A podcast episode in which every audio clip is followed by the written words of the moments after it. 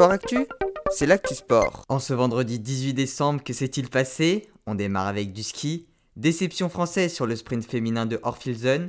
La première française, Anaïs Chevalier, a terminé 12ème à 53 secondes de la norvégienne Thierry Lekoff. Du côté du ski alpin, le Super G masculin a été remporté par le norvégien Alexander Kilde. A noter tout de même les très belles 6ème et 7ème places de Nils Allegré et de Johan Claret.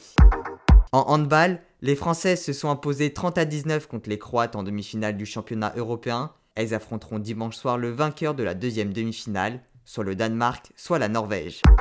Du basket avec l'Eurocoupe, Monaco s'est très largement imposé 64-88 sur le parquet des Lituaniens de Lietkabelis.